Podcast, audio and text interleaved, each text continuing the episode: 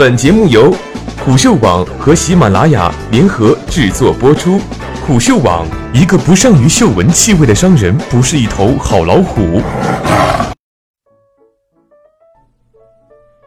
三年补税约百分之二十，影视公司现生死。作者：袁佳琪。十一月二十九日，接连震荡的影视圈再度劈下一道惊雷。中国电视剧编剧委员会会长刘和平发表朋友圈：“各位会员、编剧朋友，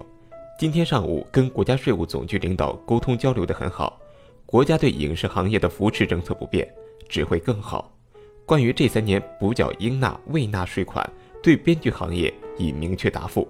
按二零零二年国税字五十二号文件缴纳百分之十六税款，未足百分之十六补足即可。”一纸补税通知似乎将影视圈内成批创业公司推向生死边缘，演员、导演、编剧，整个影视行业无一例外。有消息称，三天内已有十七位演艺人士被约谈，相关补税工作需要在十二月十五日前完成。知名导演、制片人侯洪亮凌晨在朋友圈转发截图并慨叹：“覆巢之下，复有完卵乎？”人大代表、编剧赵东陵发朋友圈：“今天影视业哀嚎一片，如果我们只会哀嚎，那我们也不配有更好的命运。各协会和全体从业者应该积极行动起来，为保护影视业的发展，为自己的合法权益，也为督促权力部门依法行政而集体发声。”更有不愿透露姓名的制片人撰写文章，一个质朴的艺术工作者的自白。迅速在朋友圈扩散。文中提到，小公司上百万税款，创作团队打入生死边缘，将我们这样的小公司、小创业团队打入生死边缘。我们公司预计要补交上百万税款，后于今日被删除。今年以来，影视圈的大事件便未曾中断，阴阳合同、梦碎的霍莱坞，而今再度传出补税通知，接连震荡之余。令圈内谈之色变的补税通知究竟有多可怕？在这背后，又将有多少影视公司陷入生死边缘？有业内人士透露，这次补税起因是浙江国税下文，横店开始查账征收，而浙江则是重灾区。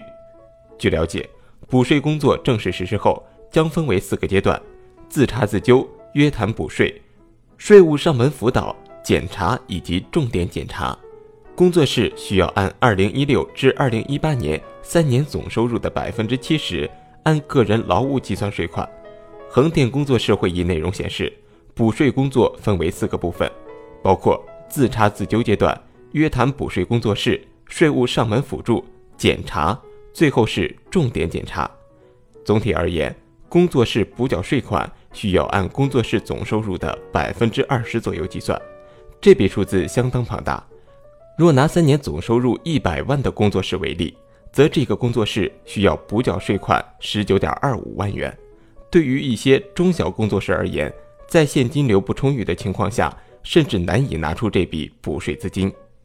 此外，网上还流传出一系列微信对话截图，内容显示不同地区税率不同，上海将以百分之三十的税率征税，东阳永康则将按百分之三十五税率补缴税款。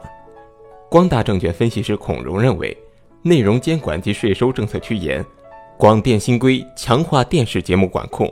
广电强化税收监察，督促影视公司、明星工作室等进行十六年以来申报纳税的自查自纠工作。一八年初至今，影视项目开工大幅度降低，税收政策收紧或将对全年影视产量造成进一步冲击，影视公司业绩将承压。事实也正是如此。继影视圈继小崔以一己之力绿了整个影视版，阴阳合同被爆出开始，影视圈的冰山一角被缓缓掀起。前有霍尔果斯大量影视公司注销，近日再有补税消息传出，影视板块也是一争再争。六月四日，崔永元曝光阴阳合同的第二天，华谊、唐德跌停，欢瑞、慈文、光线等多只影视股开盘下跌，一天市值蒸发一百亿。四个月后，税务部门依法查出范冰冰偷逃税问题，范冰冰补缴税款、滞纳金及罚款相加超过八点八亿。十一月二十九日，受影视行业补税消息影响，影视概念板块今日下跌百分之三点三六。据外界统计，从二零一五年六月至今，电视剧公司的股价跌幅多数超过百分之五十。据券商中国记者统计，自今年五月二十八日以来，影视板块持续下跌，影视指数跌幅达百分之四十四。整体来看，半年时间，影视板块市值累计蒸发一千二百二十七亿元。空想社会主义的创始人托马斯·莫尔在乌托邦中虚构了航海家在乌托邦的旅行见闻，在那里，财产是公有的，人民是平等的，实行着按需分配的原则。他认为私有制是万恶之源，必须消灭它。补税消息落实后，一条朋友圈截图在影视圈内流传，该作者认为自查自纠极其荒唐，阴阳合同是违法。但根据地方政府给出的优惠政策合理避税，这是依法而行，不能混为一谈，一刀切，并称彻查偷税漏税，这是依法而行。偶有阴阳合同偷漏税行为，那也是少数行为，还行业规则，大家支持。但你打老虎灭豺狼，不能烧林子呀，林子里还有其他动物呢，一把火把林子都烧了，这种做法粗暴及愚蠢。与影视公司相比，处于影视圈层的人员才是处于覆巢之下。横店工作室会议内容涉及到的影视从业者包括艺人、导演、编剧、服化道、后期等各个环节的从业人员。影视圈内收入悬殊的从业人员们将共同为税收政策贡献一份力量。影视行业利益分配悬殊，高收入群体毕竟在于少数，在少数人塑造的乱象背后。是更多从业人士的点滴耕耘，兢兢业业、努力奋斗的质朴的艺术工作者们，在微利行业中追逐梦想的一丝希望的曙光。